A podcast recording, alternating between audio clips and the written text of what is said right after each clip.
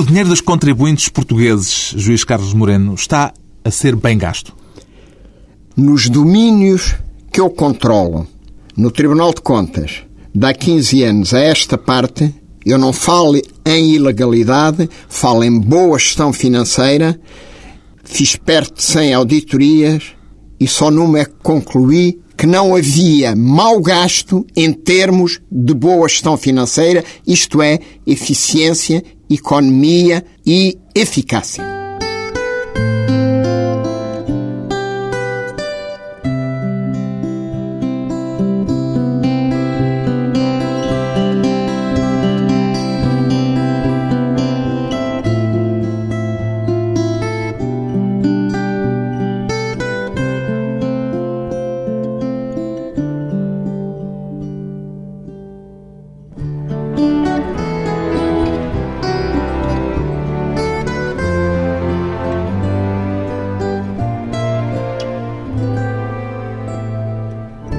Carlos Moreno, 69 anos, juiz jubilado do Tribunal de Contas. Quantos anos é que dedicou à verificação das contas públicas, assim por alto, juiz Carlos Moreno? Sou auditor público, isto é, exerci funções de controle desde que comecei a trabalhar no Estado, do qual nunca quis sair. E isto é, tempo? Desde 44 anos. E muitos desses anos que dedicou ao serviço público foram a verificar as contas do Estado, pode-se dizer assim? Pode-se dizer assim, mesmo que em âmbitos diferentes, porque comecei pela Inspeção de Crédito e Seguros, que era na altura a entidade de supervisão, controle dos mercados monetário, cambial e financeiro, depois passei para o Tribunal de Contas como diretor-geral, depois passei nove anos como juiz do Tribunal de Contas do Luxemburgo, voltei a Portugal a inspetor-geral de Finanças e terminei a minha carreira depois de 15 anos no Tribunal de Contas. Estamos a falar, ao falar de tribunais de contas, daquilo a que se chama o controle externo da gestão dos dinheiros públicos. É Exatamente. Controle externo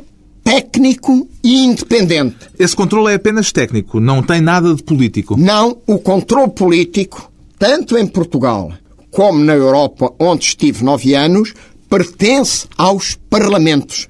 O Tribunal de Contas português não faz controle político, faz controle técnico. No fundo, pode-se dizer que o alcance desse controlo é apenas o de verificar se as contas batem certo e se os preceitos legais são cumpridos.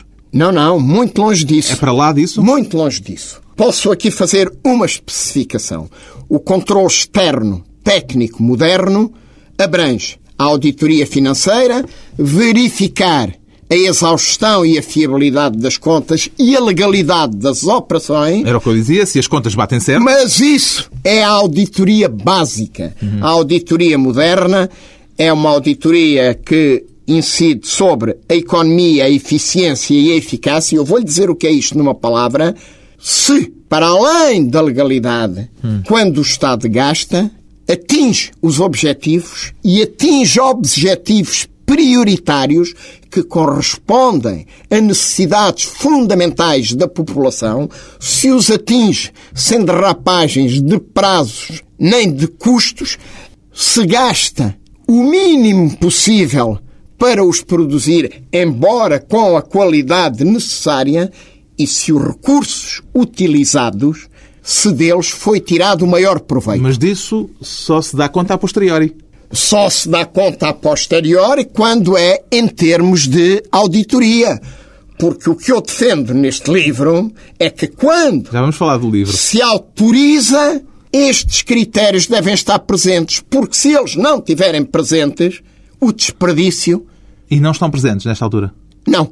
Nas áreas que eu controlei, da despesa pública, do setor empresarial e das parcerias, eu só fiz auditorias, e foram 100, de boa gestão financeira, e os meus relatórios concluíram todos, os meus relatórios, perdão, os relatórios do Tribunal, do tribunal de, de, que eu fui relator, mas condutor das auditorias, concluíram sempre que a má gestão, a ausência de boa gestão era flagrante. Como é que é possível, com os preceitos legais que existem, que o dinheiro dos contribuintes esteja mal gasto? Os preceitos legais não são os necessários e adequados ou não são cumpridos eh, escrupulosamente? é preciso distinguir a legalidade e o cumprimento da legalidade no mundo atual e nas sociedades atuais é o caminho mais fácil, é o caminho das formalidades, é o caminho da burocracia. Posso lhe contar uma história? Claro. A primeira ação de investigação que eu faço conjuntamente com a Polícia Judiciária num caso de contrabando de ouro, o primeiro interrogado, preso à saída do aeroporto para interrogatório, perguntado pelo inspetor da Polícia Judiciária qual era a profissão dele, respondeu-nos: tinha eu, na altura, 25 anos. A minha profissão é ensinar os homens que me procuram a contornar a lei respeitando-a. E eu julgo que esta história se continua a repetir. Continua Cumprir... a haver especialistas nessa matéria. Especialistas? Eu julgo que todo cidadão sabe que a coisa menos difícil é contornar a lei. Então, se não e é pela te... lei, como é que se consegue evitar que haja estes desperdícios públicos e o mal baratar de dinheiros que são oh, dos cidadãos? Eu queria deixar claro que considero que todo o gestor público, como todo o cidadão, deve cumprir escrupulosamente a lei. Mas, para além disso, tal como na vida profissional e pessoal, há uma coisa que se chama o mérito substancial, o gastar menos, o gastar melhor. Isso não há nenhuma lei que ensine os gestores a gastar bem ou a gastar menos e melhor. Não basta a lei. Pois bem, o juiz jubilado Carlos Moreno pegou na experiência de 15 anos no Tribunal de Contas português e, a partir dela, escreveu o livro Como o Estado Gasta o Nosso Dinheiro. É um livro de denúncia, juiz Carlos Moreno? É um livro com um objetivo preciso, que era explicar problemas difíceis a não iniciados, acessível. numa linguagem acessível.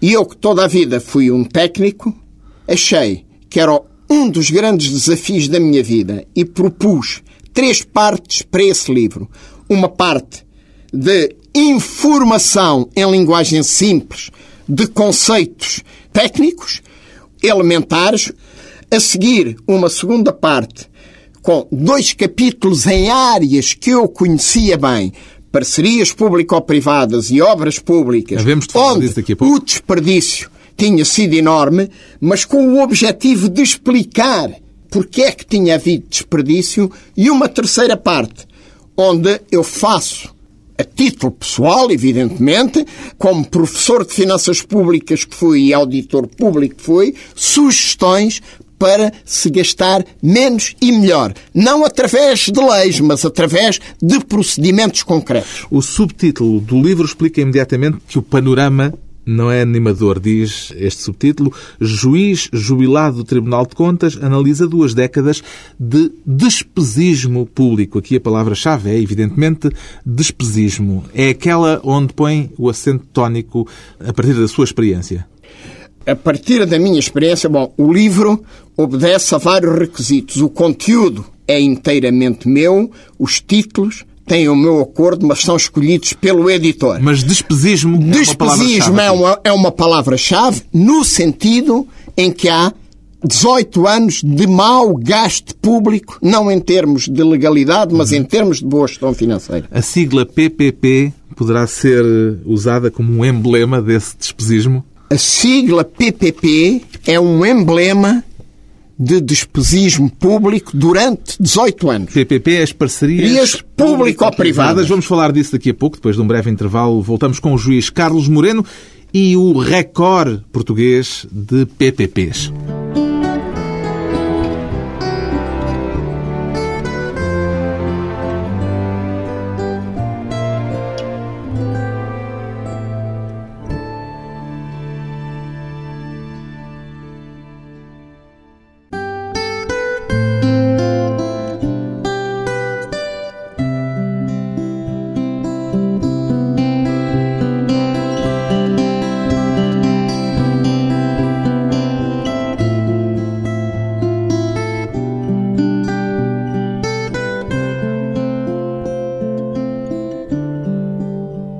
Regressa à conversa com o juiz jubilado do Tribunal de Contas, Carlos Moreno, autor do livro Como o Estado Gasta o Nosso Dinheiro. Que papel atribui, juiz Carlos Moreno, às PPPs no despesismo que diagnostica ao Estado português? Eu julgo que em determinada passagem do livro eu digo que Portugal é o campeão europeu das PPPs e digo uma outra frase que as PPPs são as galinhas de ovos, ovos de, de ouro, ouro encontradas a partir de 1992. E eu vou-lhe dizer porquê. Porque, primeiro, as PPPs... Parcerias público-privadas? Parcerias público-privadas têm, hoje, encargos acumulados e só faldas rodoviárias, ferroviárias e de saúde, numa estimativa Europeia. que não é exaustiva, de 50 mil milhões de euros a pagar pelas gerações futuras. E isto vai ter como consequência que no período de 2013 a 2024, só neste período, o encargo médio anual que o Orçamento do Estado tem de pagar só para estas parcerias está à volta de 1.500 milhões de euros. Antes de avançarmos, vale a pena talvez explicar o modelo das PPPs em termos relativamente simples. Como é que isto funciona? Ora bem, as parcerias público-privadas nascem em Inglaterra e procuram responder a esta necessidade.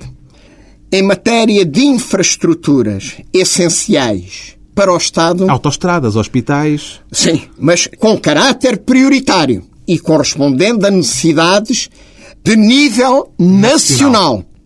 surge esta oportunidade de negócio. O Estado não tem dinheiro suficiente? O Estado não tem dinheiro suficiente. Não é bem esse o problema. O Estado não... está sob pressão das restrições orçamentais impostas pela União Europeia. Não pode, portanto, aumentar o déficit. Nem a dívida. Nem a dívida. E no caso de Portugal, já começamos nessa altura com dívidas e déficits que estão a passar os patamares e que vão crescendo, e por isso é que eu digo que são as galinhas de ovo de ouro, e nessa altura descobre-se esta figura, que é uma figura técnica, os parceiros privados são chamados a planear, a construir, a financiar e a explorar. E o Estado. No papel parece uma excelente ideia. É, parece uma excelente ideia porque o Estado no papel, outorga essas concessões, em princípio por 30 anos, os parceiros privados, em princípio, nas parcerias puras, recebem a sua remuneração através da exploração, no caso das autoestradas, da cobrança de portagens e mais uma ou outra regalia que o Estado possa dar, mas mínima, os cidadãos ficam com os bens essenciais disponíveis e foi o que aconteceu, e não foram as únicas, mas as concessões Lusoponte e Fertagos foram anunciadas como a custo zero. Então o que é que correu mal? O que é que correu mal? É, houve variadíssimas coisas que correram mal nestas parcerias. Ao nível da negociação, pelo juiz. Ao nível. Foram mal negociadas? Foram sempre. Ah, a negociação é péssima, porque eu vou lhe dizer. Péssima é... para o Estado péssima para o Estado. Para os privados será boa. Para os privados será boa, evidentemente. Eu ainda não vi nenhum concessionário queixar-se em Portugal das parcerias. E vejo todos os jornais e todos os especialistas queixarem-se delas. Mas elas correm mal por estas razões fundamentais. Primeiro, não são devidamente estudadas nem preparadas. Uhum. Segundo, são realizadas perante uma tremenda pressão de aliviar o orçamento de encargos. Não há comparador público, não se estudam alternativas, não se verifica se o investimento direto pelo Estado sai mais barato ou mais caro. Mas o comparador público não está na lei? Não é uma está. obrigação legal? Mas é que as parcerias... Essa comparação tem de ser feita. Tem, tem, tem de ser feita porque as parcerias público-privadas viveram em Portugal e o grosso foi contratado sem legislação específica. Elas começaram em 1992 com o Ponte Vasco da Gama e o primeiro diploma legal a regular parcerias saiu em 2003, 11 anos depois. Portanto, havia um vazio legal. Havia um vazio legal completo. E mais, e o comparador público, eu não posso estar aqui a explicar isto tecnicamente, mas que deve ser um instrumento sério e rigoroso de comparar opções, pode perfeitamente ser manipulado no sentido de dizer, e os economistas sabem isto perfeitamente, que a opção PPP é melhor do que a do investimento direto pelo Estado. Lá estamos porque então. o Estado, o Estado que está nas comunidades, tem de aliviar a todo custo o orçamento. Lá estamos então outra vez numa situação em que a lei, apesar de no papel eh, impor certas restrições, acaba por ser torneada. Eh, Eu podia lhe dizer, até estar no Tribunal de Contas, eh, verifiquei que o comparador público, em todas as PPPs que eu controlei, só estava a ser usado, mas não fiz uma auditoria específica sobre o comparador, mas tenho de reconhecer isso, nas parcerias da saúde. Há uma passagem do seu livro que é muito eloquente sobre a razão por que estas parcerias se tornaram um sucesso político em Portugal. Sucesso, entre aspas, e com alguma ironia, porque foram tão usadas, tão usadas, que se percebeu que havia uma grande vontade política de as usar. Talvez lhe pedisse que lesse esse parágrafo porque é aquele em que explica realmente porque é que se usam tanto as parcerias público-privadas em Portugal e porque é que Portugal se tornou campeão nessa matéria. Pois, do que eu digo neste parágrafo é que há aqui uma habilidade, uma habilidade em que os responsáveis, a todos os níveis do setor público, a começar pelos responsáveis políticos, continuam a mostrar obra, até fazem mais obra do que se recorressem ao sistema do investimento direto pelo orçamento, mas não a pagam agora. Agora, eh, quem a paga são os privados.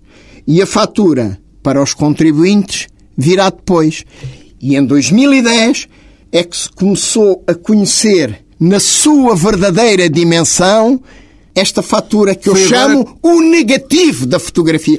E foi agora porque Foi agora que começámos a ter as contas que foi agora, foi agora que os credores internacionais e Bruxelas começaram a fazer uma pressão tremenda sobre Portugal, e eu tenho de lhe dizer isto para ser claro, porque em termos de transparência, ainda hoje, só especialistas é que lá chegam, mas Bruxelas e os credores internacionais e as agências de rating sabem isto há muito tempo.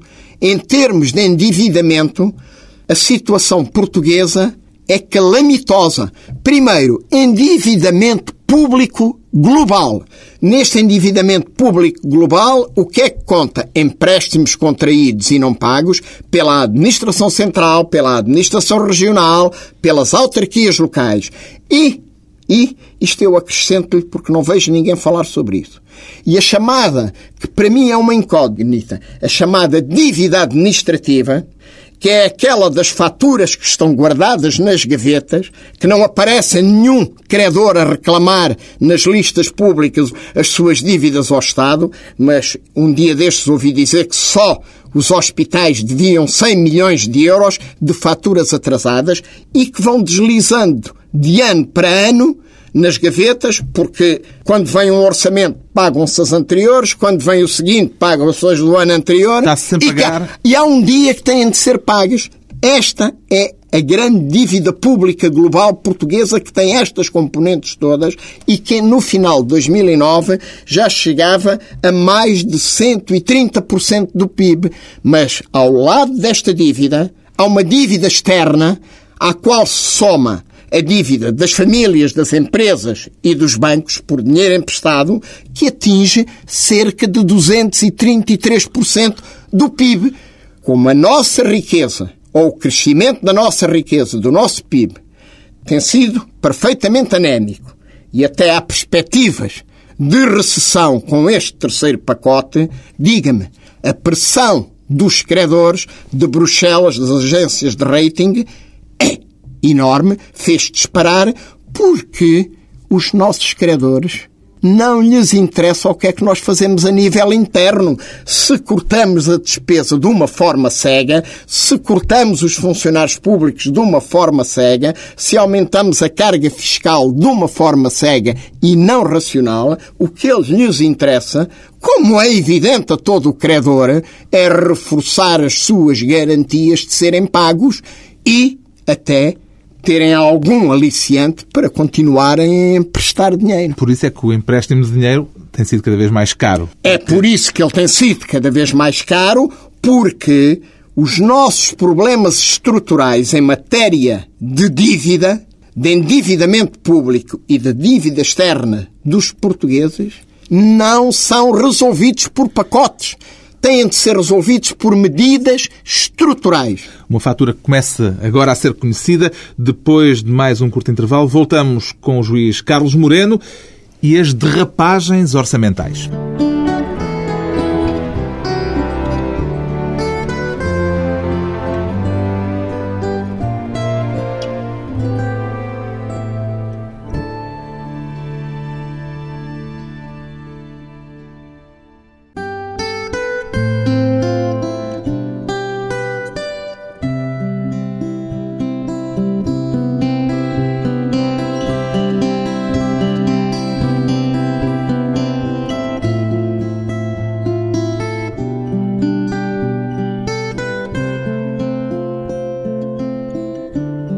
Convidado hoje para a conversa pessoal e transmissível o autor do livro Como o Estado Gasta o Nosso Dinheiro, o juiz jubilado Carlos Moreno.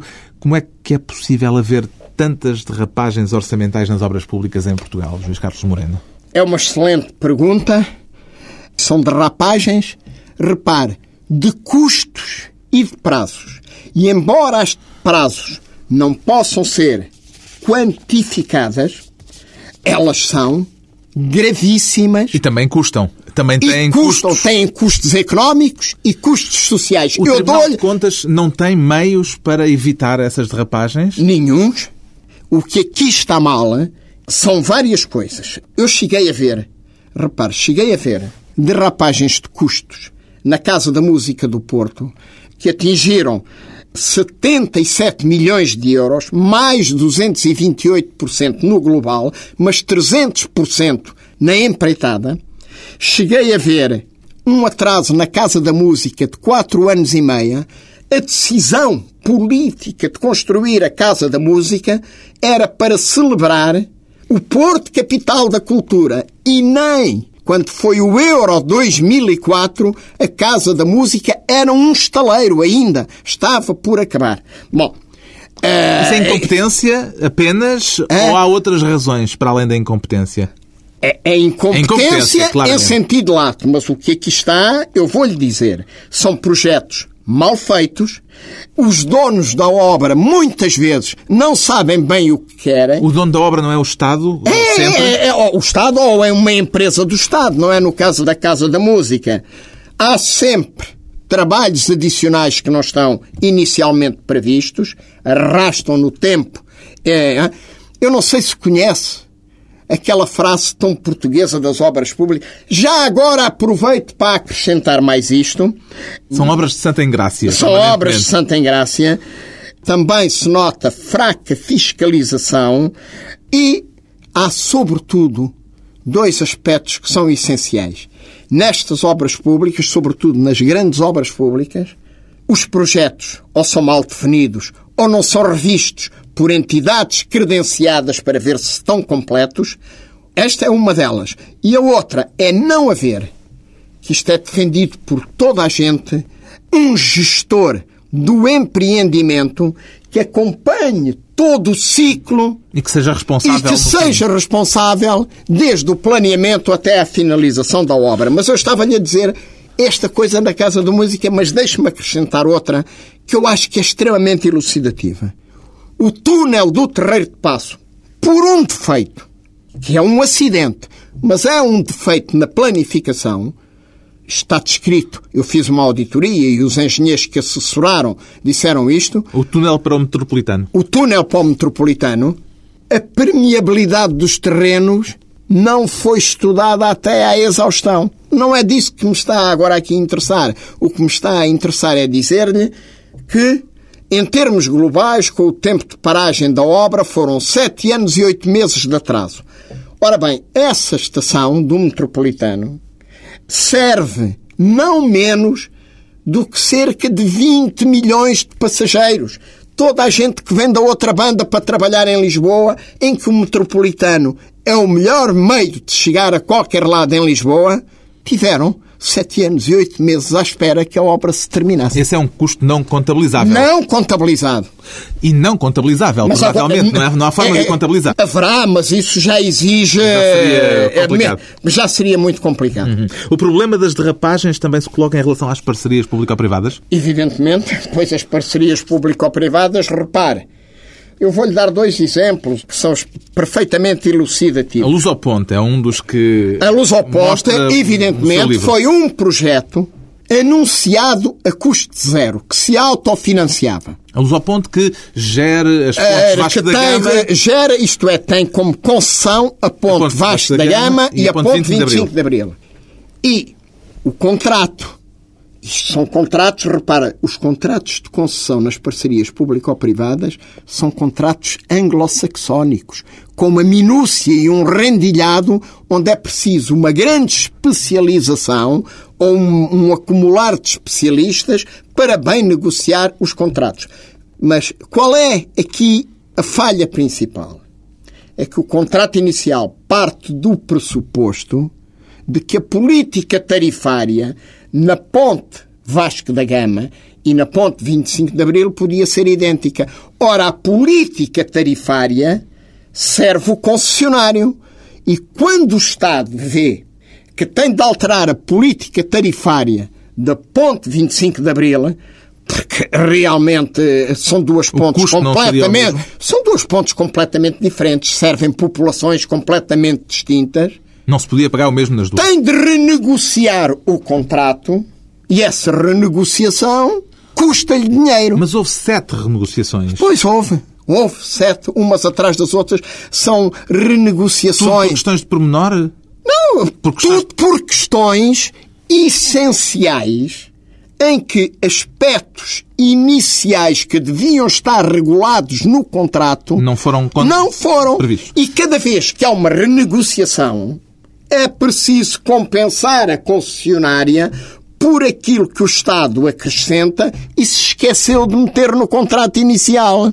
E a derrapagem que nós calculamos num relatório de auditoria perfeitamente detalhado e que eu não lhe vou aqui agora dar uhum. pormenores, é que para além do custo das acessibilidades que o Estado suportou, essa derrapagem vai hoje, depois do acordo global que englobou os sete acordos e resolveu todos os litígios. Mas litígios porquê? Porque os contratos não estão claros. Não há quem saiba fazer contratos no Estado? Ou há má fé? Não, eu... Eh, não quero entrar por aí. Eh, eh, há má fé ou outras questões desse tipo, eu não respondo, mas não respondo por uma única razão. Porque esse não foi o meu trabalho. E eu acho que a má-fé, a corrupção e tudo isso, tem entidades em Portugal competentes para as investigar, que é a Polícia Judiciária e o Ministério Público, e não são investigações compatíveis com a auditoria pública que está a cargo do Tribunal de Contas. No seu caso, limita-se a olhar para os contratos, a olhar para as contas, a olhar para os resultados e a olhar para as derrapagens. Para as derrapagens e as suas sempre, causas. Conclu... E o que é que correu mal. Concluindo sempre que, é que, que é o Estado mal, que é lesado. Concluí sempre sempre, em nenhuma delas, o Estado, isto é, o contribuinte, porque a fatura sobra. Nós, neste momento, temos 50 mil milhões de euros a pagar pelas gerações futuras. E se pensarmos em duas coisas, se a isso tudo juntarmos a dívida pública global, aquela que eu lhe falei há bocado, eu até me interrogo, isto é só uma interrogação, é uma interrogação séria para a qual eu não tenho resposta e já lhe vou dizer porquê. Se nos próximos anos, as gerações futuras e os orçamentos de Estado futuros não terão de se limitar a uma quase gestão de tesouraria. Porque... Sem poderem investir, portanto. É, é, é, só para pagar o que se deve, não é? Uma gestão de quase. E o Estado Social, por mínimo que seja, não sei se será possível. E porquê? Eu vou-lhe dizer porquê, porque isto é extremamente importante, são assuntos que eu abordo no livro e que eu julgo fundamentais. Primeiro, porque não há informação, que é o dever do Estado ou então do Tribunal de Contas, de transparência, isto é, de nós sabermos com rigor e precisão técnica e não política, porque ao Tribunal de Contas não interessa a política, quanto é que todo o setor público, central, local, regional e suas empresas, acrescendo as PPPs e a dívida administrativa, devem. Depois, há um princípio de sustentabilidade. Então, se devemos isto, como é que projetamos isto no futuro? Nos próximos 30 anos, isto é recomendado pelas organizações internacionais, é recomendado pelas organizações internacionais que os governos façam regularmente uma Coisa que nunca foi feita em Portugal. Em relatórios escritos da projeção de encargos para 30, 40 anos para se saber o que é que já está comprometido. Isso não é feito em Portugal? Não. Até à data não foi feito. Eu não tenho esse conhecimento. Não foi feito nem pelo Governo, pelos governos, que são os principais responsáveis pelo fazer, mas também não foi feito ainda pelo Tribunal de Contas porque não tem meios para o fazer. O seu livro termina com um texto que não é um texto seu, mas de Hernani Lopes, o antigo Ministro das Finanças, que aparece aqui quase como uma espécie de oração laica. Não sei se posso pôr as coisas nestes termos. É... Porquê que este texto lhe pareceu tão importante, este pequeno texto? Eu vou-lhe dizer, este pequeno texto para mim tem uma virtude excepcional. É que é impessoal e traduz o comportamento que eu desejaria que desde os mais altos responsáveis públicos pela gestão até aos responsáveis a todos os níveis pelo controle externo e interno e por todos os cidadãos do meu país fosse seguido como uma Bíblia, sobretudo neste tempo, que é um tempo muito exigente para o Estado, para o Tribunal de Contas, para as famílias, para as empresas e para os bancos. Sugiro-lhe então que terminemos com este pequeníssimo texto que achou tão importante ao ponto de encerrar com ele o seu livro? Eu encerro com este texto também por uma razão, porque eu prometi no preâmbulo que falaria de comportamentos sociais. E isto eu julgo que é uma boa oração para o bom comportamento social de um país. Eh, e eu leio. Onde existe facilitismo, deve haver exigência. Onde está vulgaridade, por excelência. Onde está moleza, por dureza. Onde está golpada, por seriedade. Onde está videirismo, por honra. Onde está ignorância, por conhecimento. Onde está mandrice, por trabalho. Onde está aldrabice, por honestidade. Lição de Hernani Lopes, subscrita pelo juiz Carlos Moreno, o autor do livro Como o Estado Gasta o Nosso Dinheiro, edição Caderno.